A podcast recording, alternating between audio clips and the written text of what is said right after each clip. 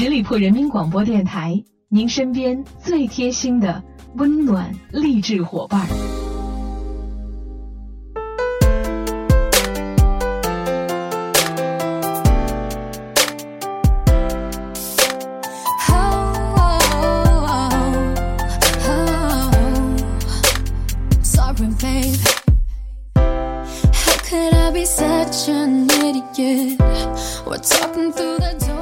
嗨，我各位亲爱的耳朵们，欢迎你们在这个时间段里锁定十里铺人民广播电台的精彩节目。现在来到的是出发吧好奇心，我是你们的老朋友晶晶。冬天的到来呢，因为气候的关系，总是会让我们觉得外界充满着更加多的细菌。那我们有些人呢，会在这样一个季节里面，刻意的去多吃一些保健食品，或者是一些有益于我们健康的食品，来保证我们有一个棒棒的好身体。不知道在听节目的你们会选择怎样的健康食品呢？但是在我周围有着这样的一群人，就非常的喜欢在这个时间段里吃大蒜，因为在他们的脑海当中，好像感觉蒜可以有效的杀菌消毒。可是呢，吃蒜呢就会有一个稍微让我们头疼一点的问题，就是这个味儿啊，真的是久久的挥之不去。要想知道如何在吃完蒜后最短的时间段里，有效快速的恢复清新。的口气，我们还得从为什么吃了大蒜后蒜味久久不能散去这个问题开始。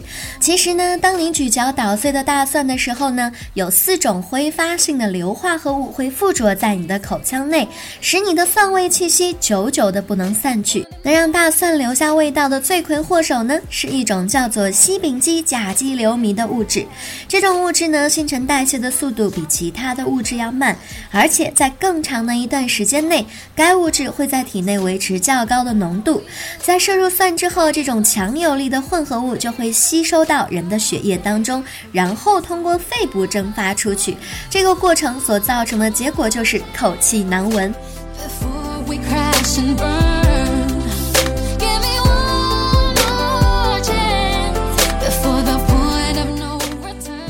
一九三六年，医生第一次公布了这种现象。那个时候，医生通过胃食管给病人喂了一碗大蒜汤。尽管病人的嘴巴并没有和大蒜接触，但是几个小时之后，病人的呼吸还是大蒜味儿的。在摄入大蒜二十四个小时后，你仍然能够闻到大蒜味儿。在摄入大蒜二十四个小时之后，你仍然能够闻到大蒜味儿。俄亥俄州立大学的食品科学教授谢利尔·巴林杰说。他在二零一四年的食品科学期刊当中发表了一篇关于不同食物和挥发性硫磺发生反应的文章，包括你的汗也可能是大蒜味的，因为挥发物也会通过毛孔排出体外。那为了减轻这种难闻的气味留在身体的强度和时长，在吃完大蒜风味的饭之后呢，可以大口的咀嚼一个苹果或者是一些生薄荷，因为多酚类的混合物能够中和大蒜挥发物的味道。那在享受蒜味餐食的同时呢，食用欧芹、牛奶、绿茶和柠檬也能够有效的抑制呼吸当中的蒜味。此外，使用牙线和牙刷清洁牙齿也同样的重要。如果仍然有大蒜微粒卡在你的牙齿当中，那么你的呼吸仍然是会有蒜味的，所以在享受完有大蒜风味的美食之后，千万不要忘记彻底的清洁口腔。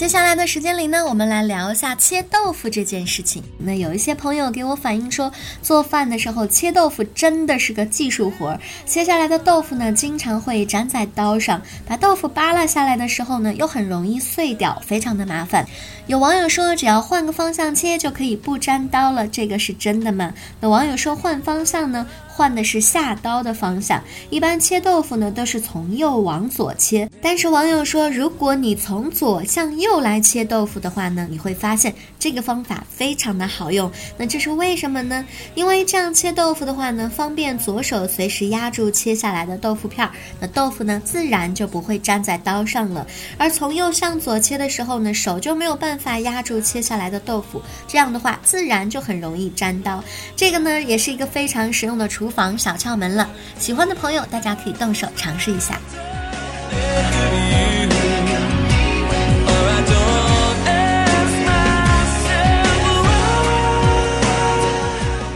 马上到周末了，朋友们都会在家做些什么呢？我想应该有很大一部分朋友都会宅在家里看电视吧。那看电视的时候呢，嘴上自然是不能够闲着了，经常呢都会吃一些各种各样的零食。那我呢也是有一些朋友非常的酷爱瓜子这样零食，的确了，嗑瓜子是一个非常不错的选择。但是如果一下子瓜子儿买的太多的话，像冬季这样的季节里面呢，瓜子就很容易受潮。当瓜子受潮的时候呢，有一些朋友就会选择直接扔掉。那这个时候呢，网友就给我们提出了一个小窍门：瓜子放到冰箱的冷冻室里面冻两个小时，拿出来就会变脆了。那对于受潮的瓜子，放进冰箱冷冻一下就可以恢复这个酥脆的说法，究竟这招是真的吗？北京大学物理学院副教授雷毅安对此呢表示，瓜子放在冰箱里会变得干燥，是因为冰箱里的温度非常的低，而且有个叫做冷却管的地方，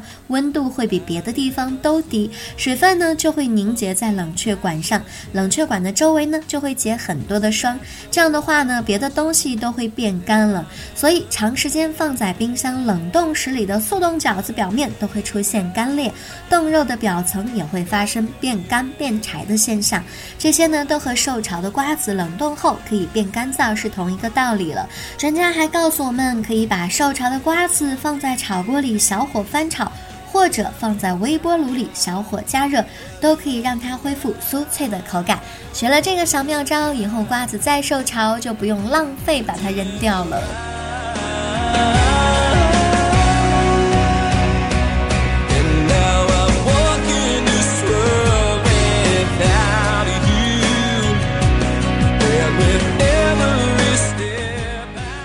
马上就要来临了，饭局自然是不能够少的。在我了解的一些朋友当中呢，有很大一部分人都有着饭前用开水烫碗筷的习惯，因为他们觉得这样可以让碗筷消毒。但是开水烫碗筷真的能够杀菌消毒吗？很多饭店工作的人员呢，对顾客冲洗碗筷的行为呢，已经习以为常了。他们还表示，饭店每天都要准备大量的开水，供顾客在用餐前冲洗碗筷。究竟这个举动到底有没有用呢？专家表示，高温消毒要真正达到效果，必须具备两个条件，一个是作用的温度，另一个是作用的时间。肠道传染性疾病的微生物种类很多，那这些细菌呢，多数都要经过一百摄氏度的高温作用一到三分钟，或者是八十摄氏度加热十分钟才能够死亡。那加热温度如果是五十六摄氏度，加热三十分钟后呢，这些细菌仍然可以存活。因此，饭前用开水烫碗，因为为它的这个作用温度和作用时间的不足，只能杀死极少数的微生物，并不能够保证杀死多数的致病性微生物。日常生活当中呢，大家可以采用这个煮沸消毒的方法，将洗涤洁净的餐具置入沸水当中消毒二到五分钟，或者使用蒸汽消毒，将洗涤干净的餐具置入蒸汽柜或者是箱中，使它的温度升到一百摄氏度，消毒五到十分钟。再其次，烤箱消毒也也是可以的，比如说红外消毒柜等等的，温度一般在一百二十摄氏度左右，消毒十五到二十分钟，都可以达到良好的杀菌。消毒作用，所以说在吃饭前用开水烫碗筷，也只不过是求一个心理安慰了。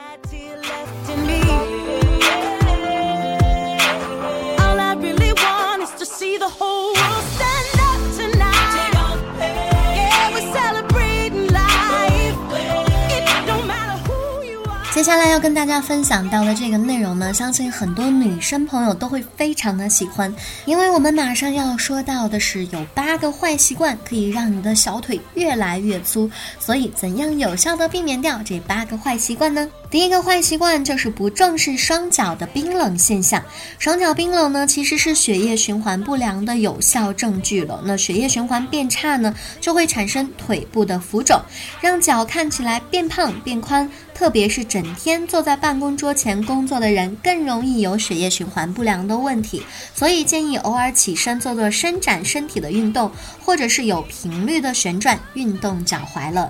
第二个坏习惯呢，就是在脚部浮肿的状态下就寝。脚踝呢是容易浮肿的部位之一，置之不理的话呢，会使脂肪及体内的废物在这个部位合体而形成橘皮组织。所以在沐浴或者是泡脚的时候，可以适当的按摩双脚，让浮肿不会持续到隔天，是非常重要的一步。第三个呢是走路时拉扯后脚跟儿，拉扯后脚跟儿呢其实是没有使用脚部肌肉的证据。使用脚部肌肉呢，可以有效的防止血液及废物的堵塞，并且促进它顺畅的流动循环。如果不使用肌肉的话，废物会更容易堆积，导致脚踝的橘皮组织的生成。因此，走路的时候，请刻意的将脚抬高，并且养成一个良好的习惯，这样不仅走姿好看，而且还可以让你的小腿越来越瘦。第四个不良的习惯呢，就是当有电梯的时候，绝对不爬楼梯。爬楼梯的动作呢，其实是在锻炼脚踝周围的肌肉的绝佳时机了，能够全面锻炼到脚踝的每一处肌肉。所以建议大家，如果有机会、有时间的话，就用爬楼梯代替坐电梯吧，既能够有效的锻炼脚踝，又有减肥瘦身的效果。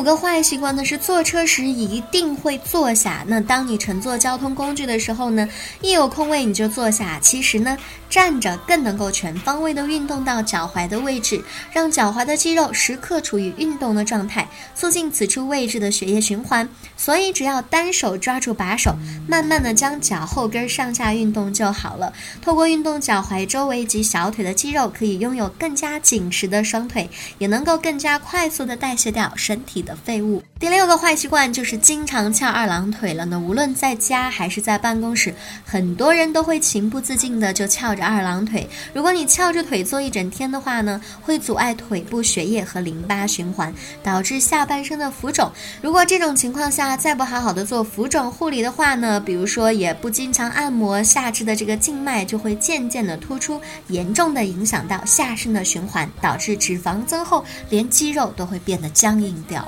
第七个坏习惯就是很少去洗手间呢。为了爱漂亮呢，遵守多喝水的准则是一定必要的。但是如果做一整天下来，随着这个基础代谢变低，那去洗手间的次数呢也会变少。如果水喝得多却很少上洗手间的话，会造成下半身的水肿，慢慢的就会转变成脂肪了。第八个坏习惯就是午餐每天都在办公桌前解决。那午餐时间呢，是内勤工作的人员唯一可以走出户外的一个机会。如果每天都自己带便当，或者是买便利商店的面包回来吃的话呢，就更加拉长了坐在位置上的时间。所以反而选走路，可以带动腿部肌肉，让血流、淋巴循环顺畅。带便当的时候呢，不要忘记了留点时间，在饱餐饭后可以稍稍的散个步哦。听完了以上这八个坏习惯之后呢，在听节目的漂亮姑娘们，赶紧检讨下自己有没有这些坏习惯。从今天开始，让我们改掉坏习惯，加强锻炼，让我们人人都拥有一双迷人的双腿吧。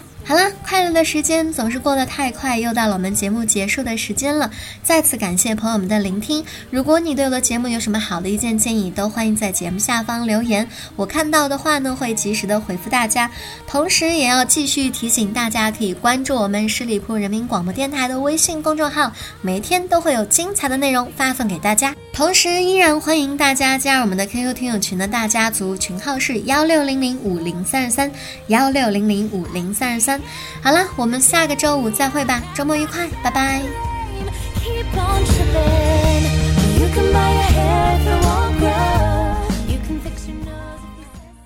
本期节目由十里铺人民广播电台制作播出。了解更多的资讯，请关注十里铺人民广播电台的公众微信和新浪、腾讯的官方微博。感谢收听，我们明天再见。